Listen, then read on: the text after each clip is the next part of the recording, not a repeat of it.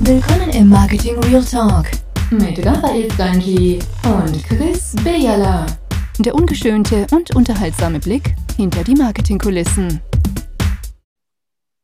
Ja, heute haben wir nach einem kuscheligen, warmen, schönen, gemütlichen Jahresstart mit einem Rückblick von 2020 und 2021 wird es heute ein bisschen härter. Und zwar erkennen mein junger Freund Chris und der Dinosaurier Raffi da gerade am Reden, dass Marketing ja nicht gleich Marketing ist. Ja?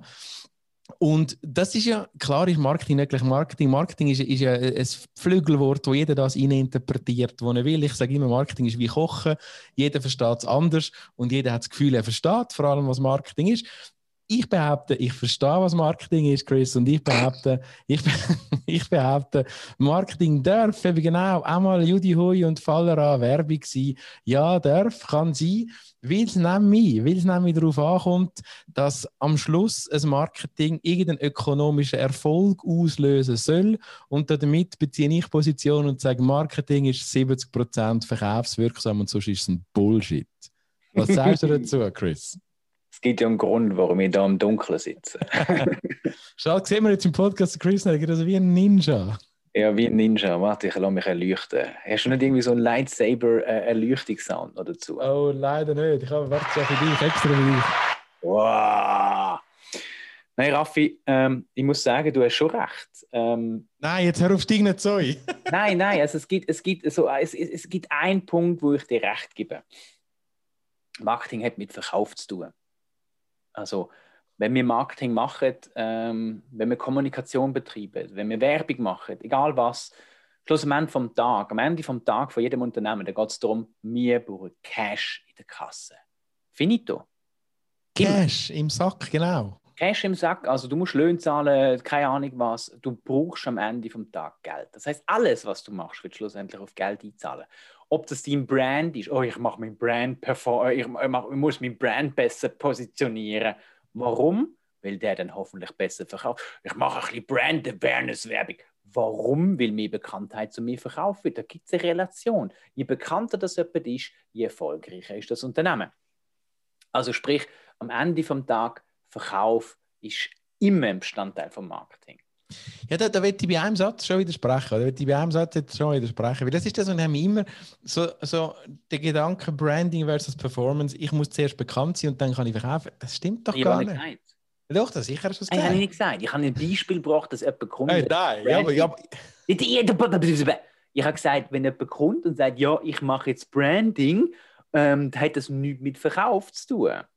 Ja, voilà. Die Frage ist, wie viel Branding braucht es denn? Wie viel Branding braucht es denn, bevor es verkaufen kann? Ich, glaube, und, ja? ich glaube, und da können wir jetzt äh, zum Beispiel eine von den netten Studien, wo jetzt Google ja vor kurzem veröffentlicht hat, Ende des letzten Jahres, ähm, wo sie gesagt haben, äh, gerade bei Online-Shops, bei Fast-Moving Consumer Goods, also ähm, Taschen, Schuhe und so weiter, wo man relativ einfach und schnell kauft, ähm, ist der Brand ziemlich irrelevant, wenn andere Soft- oder Hard Facts, nein, sind Hard Facts, ähm, rundherum stimmen. Das heißt, ist es verfügbar, ist es preislich attraktiv, ist es sicher, weißt, es gibt so ein paar Fakten, wo einfach sagen, wenn die stimmen, dann ist der Brand sekundär.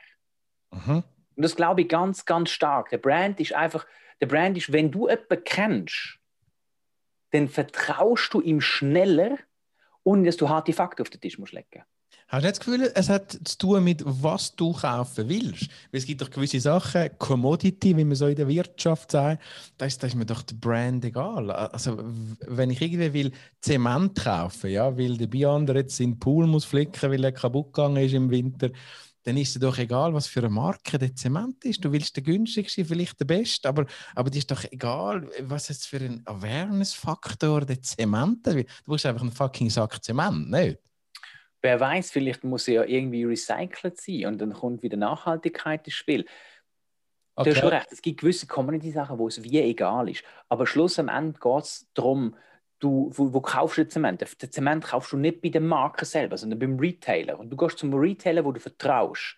Und Brand Awareness ist nichts anderes, wie wenn jemand deine Firma kennt oder deine Marke kennt. Dann vertraut er auch schneller wenn dir jemand noch nicht vertraut, musst du mit harten Fakten kommen und die Leute eigentlich überzeugen. Und das kannst du aber heute. Also, du brauchst nicht zwingend nur eine Brand, sondern du kannst auch mit den Facts kommen. Ah, schön. schön. Und ich glaube ja auch Chris, ich glaube ja auch dass, dass der Funnel, ich meine, der kürzeste Funnel ist, hallo, ich verkaufe. Also mich nervt ein bisschen und, und da will ich dich nicht persönlich angreifen, weil ich habe im 2020 auch verstanden, dass du das verstehst, was du erzählst und dass du das wirklich gut machst. Endlich hat ja nur zwei, drei Jahre durch, also von dem her. Aber trotzdem, manchmal braucht es einfach auch keinen Funnel. Logisch. Also, Funnel einfach ein Mail, ich klicke drauf und kaufe den Shit. Es, es geht ja auch nicht darum, also weißt du, bei einem, bei einem Funnel, man muss ein bisschen unterscheiden, was, was ein Funnel ist und was eigentlich Customer Journey bedeutet. Der Luca und ich, wir haben uns jetzt gerade letztens in unserem Schwester-Podcast, äh, den Marketing Booster, unterhalten ähm, vom, von, von, von meiner Firma, wo ich erklärt, was ist ein Funnel und was ist eigentlich ein Customer Journey. Ein Funnel findet eigentlich innerhalb von einer Customer Journey mehrfach statt. Also egal in welcher Phase und in welcher Werbephase du quasi bist, kannst du einen Funnel einbauen. Und ein Funnel hilft einfach, deine Zielgruppe zu definieren und ein bisschen gezielter daran herzugehen und dem Ganzen ein bisschen Struktur zu geben, das Richtige zu machen. Das heißt aber ganz einfach, kann auch ein Funnel sein, hey, du schreibst ja wie gesagt das Mail und dann ist gut. Aber ein, ein, ein, was, was mir halt, wo ich jetzt sage, da müssen wir wie ein bisschen wegkommen, ist, wir haben jetzt oder ein wichtiges Thema für mich im Marketing ist, ist Kundenverständnis. Und wir haben ja in, in, den Studiengängen und in den Ausbildungen gelernt, ja, der Kunde kann Zielgruppen definieren und du musst blablabla, äh? wissen wir ja. Bullshit. Ähm, was ich alles an Werbekonten in die Finger bekommen habe, von Kunden und Studenten, wo irgendwelche Zielgruppen definiert sind, wo ich mir einfach an den Kopf lange. Wo ich denke, warum grenzen die die Zielgruppe irgendwie so klein ein? Ah, ihr wollt Budget sparen. Mhm. Nur blöd, wenn niemand konvertiert, weil ihr nicht eure Zielgruppen ansprechen. Weil die Leute, die da drin sind, sind nicht eure Zielgruppe. Weil ihr habt eure Zielgruppe quasi ausgeschlossen. Und da kommt das Thema Big Data dann ins Spiel. Also, lass so Plattformen schaffen, indem dass du ihnen Daten gibst und basierend auf diesen Daten du deinen Funnel aufbaust. Also sprich, du gehst her und machst mal eine Werbung, möglichst breit, ohne wirklich Zielgruppen einzugrenzen. Und dann gehst du mal schauen, wer von denen schaut das überhaupt an wer von denen klickt. Und dann spielst du dann wieder Werbung aus und kommst dann vielleicht mal direkt zum Verkauf. Und dann lernst du deine Zielgruppe kennen. Nicht intrinsisch, nicht also Inside-Out-Marketing, sondern Outside-In-Marketing. Und was mir, was mir wichtig ist, und du hast es jetzt gerade bestätigt, eben der Funnel, der, der, kann auch einfach über zwei Steps sein. Also der, der muss nicht immer riesig sein, oder? Das, da bist du auch der Meinung. Also ich sage mal, die goldene Regel von einem Funnel sind drei Schritte. Okay. Tofu, Mofu, Bofu hat nichts vegetarisch, das heißt Top of Funnel, Middle of Funnel, Bottom of, äh, bottom of Funnel, das ist ein hoher Zungenbrecher. Ähm, aber Top of Funnel möglichst breit, möglichst viel mit Content, oder? Erzähl, gib Mehrwert. Ähm, Middle Funnel kommst du mal und du dich ein bisschen persönlicher vorstellen. Und bei Bottom of Funnel, da geht es um den Hard Sale. Was mich, was mich manchmal auch so stresst in dem Zusammenhang, dass, und, und ich bin Fan, ich meine, ich bin Fan von guten Beziehungen. Ich finde gute Beziehungen etwas wirklich Wichtiges. Wir pflegen das, du, du, du bist auch nicht gegen gute Beziehungen. Aber hey, auch dort, oder? Da gibt es auch so eine, also nebst der Überfunnalisierung gibt es meines Erachtens auch eine Überbeziehungspflege. Manchmal, ich meine, willst du mit jeder Marke, ich bringe immer das Beispiel, auch Statistik oder, aus der äh, Social Media Welt, wie viel Facebook-Page liked der Schweizer im Schnitt? 150 und manchmal sind es 130 in der Statistik. Und wie viel verfolgst du wirklich? Wie viel verfolgst du wirklich? Ja, die wenigsten. Also manchmal will ich im Fall einfach mit dem Brand keine Beziehung, sondern einfach verdammte Dienstleistung beziehen und nicht zwingend immer eine Beziehung. Also das habe ich manchmal das Gefühl, haben wir Marketingtreibenden auch so, so ein eine Fehleinschätzung, dass es, dass es immer eine Beziehung braucht. Nein, es ist vielleicht einfach ein Marktplatz, vielleicht einfach ein verdammter Einkauf und Verkauf. Und nicht immer die Beziehungen, die uns alle wollen suggerieren und, und, und Nähe. Und nein, ich will es nicht, ich will kaufen und eine Dienstleistung und weg. Das hat doch etwas von der Dunbar-Zahlen. Ähm, kennst du Dunbar-Zahlen? Mhm. Die, mhm. die, die äh, Aufteilung, was ist es, irgendwie 1,5 äh, Lebenspartnerin, äh, 5 Kernfamilienmitglieder, irgendwie 15 vertrauensvolle, 50 aktive Freunde, 150 Freunde auf Facebook im Schnitt und so, keine Ahnung was. Und was ist es mittlerweile die 100, 130 Marken, wo man irgendwie folgt. Und du hast schon recht, das, das hat etwas damit zu tun, dass wir ähm, denen gar nicht allen folgen können. Und Beziehungsmanagement, ja, ist gut, aber äh, du hast recht, es geht mehr um Qualität anstatt um Quantität. Also man muss ja. Pflege richtig persönlich pflegen. Und Und es kann nicht jede Marke eine Beziehung führen mit ihren Kunden. Das müssen wir auch mal verstehen. Oder dann merkst du, weil der Ausfluss von dem, oder, dass jede Marke will eine Beziehung pflegen heißt, dass jede Marke das versucht, via Social Media zu machen, weil es ist ja gut und günstig und schnell und damit das Gefühl hat, ich, ich kann einfach über Social Media Beziehung pflegen, wo vielleicht das gar kein Mensch interessiert. Das finde ich schon, ja, das, ja das ist schon erschreckend. Um Beziehungspflege, oder? Da kommt man wieder und sagt, hey, Social Media ist mein Kundengewinnungstool. Ein Bullshit ist Social Media Kundengewinnung. Social Media ist Community Management in erster Linie. Wenn ihr Social Media Marketing mit Ads macht, dann sind ihr bei, bei den Kunden. Aber wer heute noch virale, organische Reichweite bekommt, der macht irgendetwas mega gut und hat mega Glück oder ist mal irgendwie auf einer Uprising-Plattform aber es geht da nicht um Be TikTok. Also, ja, ja es, ist, es ist schon Beziehungspflege von deinen bestehenden Kunden und du kannst vielleicht das ein bisschen skalieren, aber viele Marken machen das ja einfach nur nicht zur Beziehungspflege, sondern zur Sichtbarkeit. Ich muss das FMCG etwa 40 Mal am Tag sehen, weil ich sehe es ja nicht genügend, wenn ich es poste, aber ich muss ja dann dabei bleiben, weißt? Und das ist so ein bisschen, ah, also absolut, ja, das, das, äh, da bin ich absolut bei dir.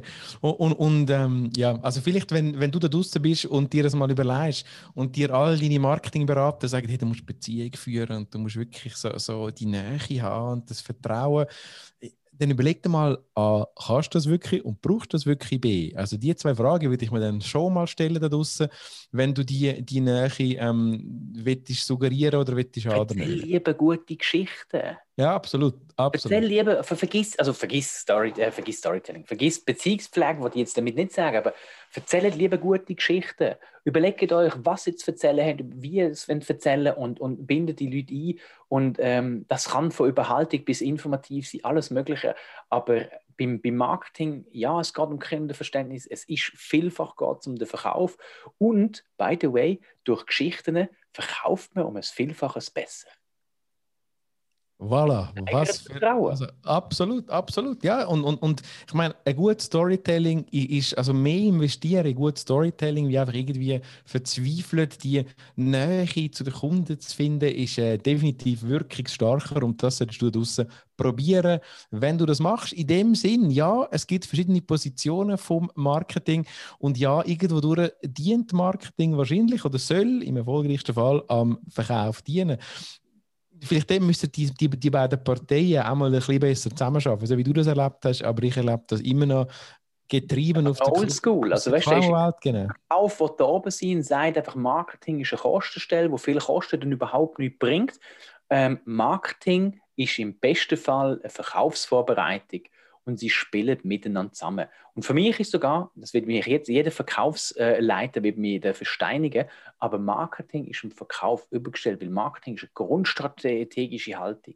Da geht es um, um, äh, ich sage mal, um, der ganze Business Development Teil gehört ja auch mit dem Marketing drin. Und das ist etwas, der Verkauf kommt noch von früher, aber Marketing ist auf der Überholspur und hat jetzt vorher wieder eingespurt. Also vielleicht zwei Sachen noch zu dem. Ich habe das erlebt in einer Schwestergesellschaft von uns, einem Gesundheitswesen, einem Softwarebereich, wo, wo tatsächlich das sogar im Organigramm so hat. Muss das mal vorstellen. Also da ist der Marketing-Consultant unter dem Verkäufer quasi der Assistent und der, der wird gefüttert im Sinne von, hey Marketingvogel, machen wir einen Flyer oder jetzt sollten wir da etwas machen, machen wir etwas Schönes. Also für mich völlig ja, verkehrte...